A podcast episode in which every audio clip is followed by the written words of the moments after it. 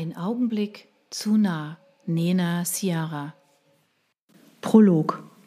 Das Licht der Schreibtischlampe erhellte jede Zeile ihres Briefes. Sie las ihn noch ein letztes Mal durch. Ja, jede Zeile meinte sie ernst. Jedes Wort war richtig gewählt. Und die Entscheidung getroffen. Sie hatte keine Wahl. Sie musste es tun, um ihre Tochter zu schützen. Sie sollte ihre Mutter unbeschwert in Erinnerung behalten.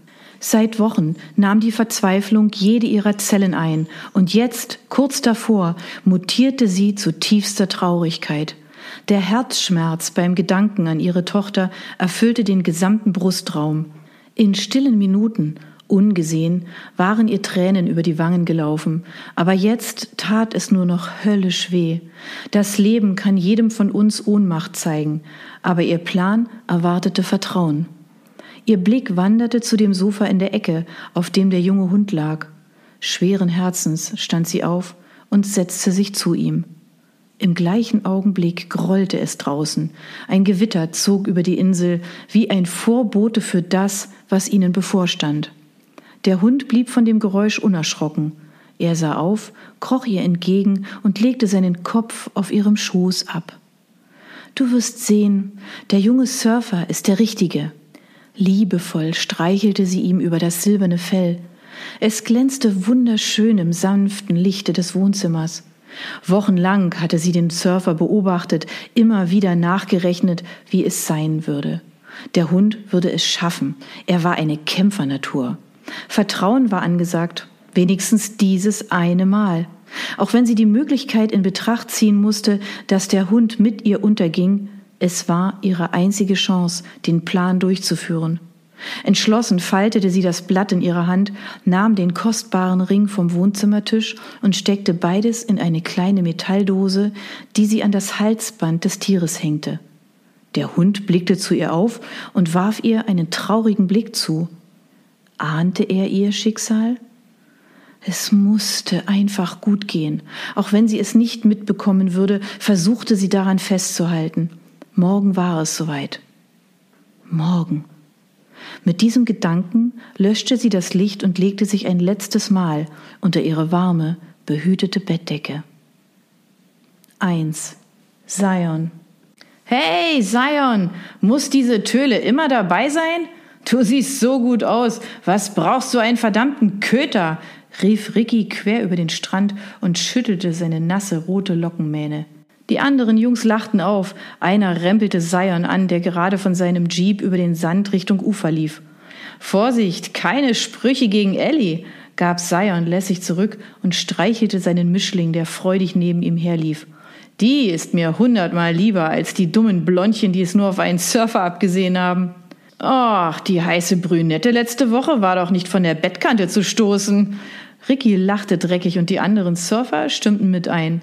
Alle Außer Luisa. Die gab Ricky einen Stoß mit dem Ellenbogen. Und was hast du davon, du Playboy? Eine weitere Nacht Sex, dann wieder ein leeres Bett und ein Mädchen mehr, das deine Telefonnummer kennt, rief sie augenverdrehend. Sion war Luisa dankbar für diesen Satz. Er drückte genau das aus, was er dachte. Die beiden kannten sich schon aus Kindheitstagen, waren nach der Schule in der Kleinstadt Croyd hängen geblieben und surften oft zusammen. Sion legte das Surfbrett auf das kleine Boot, das hier ankerte und zur Miete seines kleinen Strandhauses gehörte.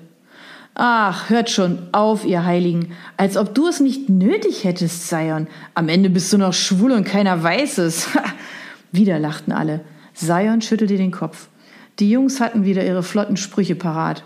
Manchmal nervte es, aber im Kern waren sie in Ordnung und würden ihm immer zur Seite stehen, wenn er sie bräuchte. Der Tag war angenehm warm und dazu noch windig. So einen Saisonbeginn hatten sie schon einige Jahre nicht mehr. Alle Surfer waren draußen und ritten ihre Wellen. Aber heute würde Zion nicht mitmachen. Fährst du wieder nach Down End? wollte Ricky wissen. Sein Surfbrett klemmte unter seinem Arm, bereit für die nächste Welle. Zion nickte. Ja, da kann Ellie nichts passieren. Der Mischling war schon ins Boot gesprungen und wedelte fröhlich mit dem Schwanz während Ricky sich jetzt mit Bord ins Wasser warf. Dann bis heute Abend in der Brandung. Du kommst doch, oder? rief er ihm laut durch die Brandung zu. Klar komme ich. Die Flut lasse ich mir mit euch nicht entgehen. Abends würden alle die letzten Wellen in der Dämmerung reiten. Das Schauspiel beobachteten immer viele Mädchen. Am Tag stellten die jungen Männer ihre nackten Oberkörper zur Schau, aber vor allem der Abend hatte eine besondere Magie und Anziehungskraft auf das andere Geschlecht. Und die jungen Surfer waren alles andere als abweisend ihren Fans gegenüber. Zion zog Ellie die Schwimmweste über, schob das Boot in die Fluten und sprang mit einem Satz hinein. Ellie bellte aufgeregt, blieb aber brav an einer Stelle stehen. Ja, ja, wir beide suchen uns jetzt mehr Ruhe zum Surfen, nicht wahr, Ellie? Wieder bellte die Hündin, als wolle sie zustimmen. Während die Freunde längst ihren ersten Wellenritt genossen, entfernte sich das Boot immer weiter von der idyllischen Kleinstadt Croyd im Südwesten Englands. Hier, wo die schönsten und beliebtesten Surfstrände weltweit vor der Tür lagen, war es nicht außergewöhnlich, dass die Jungs nur das eine im Kopf hatten. Sie wuchsen mit dem Meer, den Wellen und dem Surfbrett auf, wie Großstadtkinder mit der Underground und dem Smog. Ihr Ziel, Down End, lag am südlichen Rand von Croyd und bot ideale Bedingungen für surfbegeisterte Hunde. Sanfte Wellen und schmale Strandabschnitte, die meisten nur von Spaziergängern besucht. Bis zur felsigen Küste war es nicht weit, aber für beide war das Boot komfortabler als der Weg über die steinigen Klippen. Der Hund liebte das Wasser und das Gefährt und hielt die Nase neugierig in den salzigen Wind. Das hast du gern, Ellie, stimmt's? Ellie bellte als Antwort, als hätte sie jedes Wort verstanden.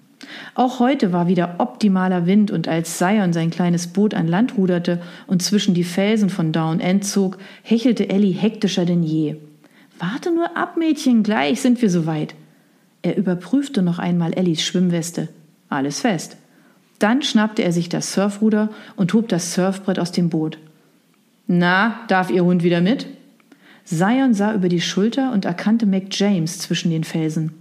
Der ältere Mann war Besitzer des beliebten Bed and Breakfast der Stadt.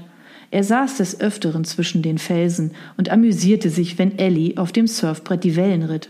Ja, sie liebt es, genau wie ich, antwortete Zion und lächelte ihn an. Mac James nickte grinsend.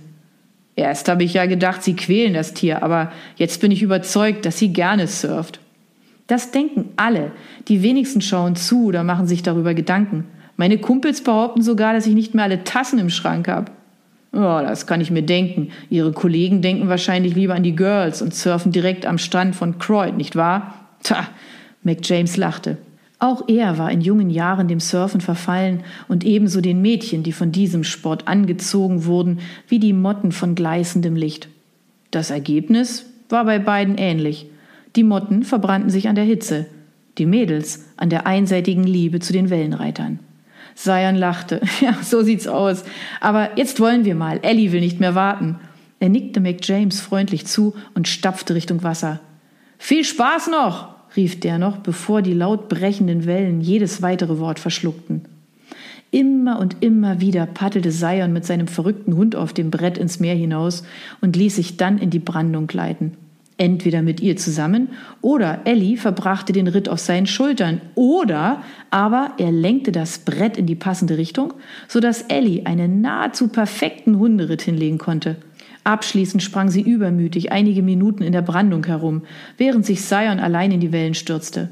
Mac James hatte sich das Schauspiel einige Male angesehen und dann wieder den Heimweg angetreten. Stunden später, der Strand leerte sich bereits, zeigte die untergehende Sonne den Abschied vom Wellenreiten an. Es wird Zeit, für heute langt's, Ellie. Ellie sprang ins Boot und Sion schob es gegen die eintretende Ebbe in die Fluten. Obwohl die beiden erschöpft waren, ruderte Sion jedes Mal nach einem Wellenritt einige Meter weiter hinaus, als er musste, um zum Strand zurückzufahren. Weiter draußen legte er die Ruder ins Boot und genoss den stillen Abschied vom Tag in Gedanken an die schönen und freudvollen Momente mit Ellie und dem Meer. Dankbar schloss er die Augen und atmete die salzige Seeluft ein. Lautes Bellen schreckte ihn auf. Elli war auf ihn gesprungen, stemmte die Vorderpfoten auf seine Brust und sah hechelnd aufs Meer. Was hast du denn? Erschrocken sah Sion seine Hündin an, die plötzlich laut bellend zum Bug des Bootes lief und aufgeregt ins Wasser sah. Stirnrunzelnd setzte Sion sich auf, warf ebenfalls einen Blick über den Bootsrand und traute seinen Augen nicht. Ein graues Etwas trieb in den Wellen dahin und versuchte krampfhaft sich am Boot festzukrallen. Erst glaubte er, es wäre eine verletzte Robbe, ein Delfin oder ein Seehund, wie sie auf Lundy Island zu sehen waren. Aber das hier war kleiner und hatte lange Pfoten. Endlich erkannte Sion, was da verzweifelt um Hilfe bettelte. Ein Hund.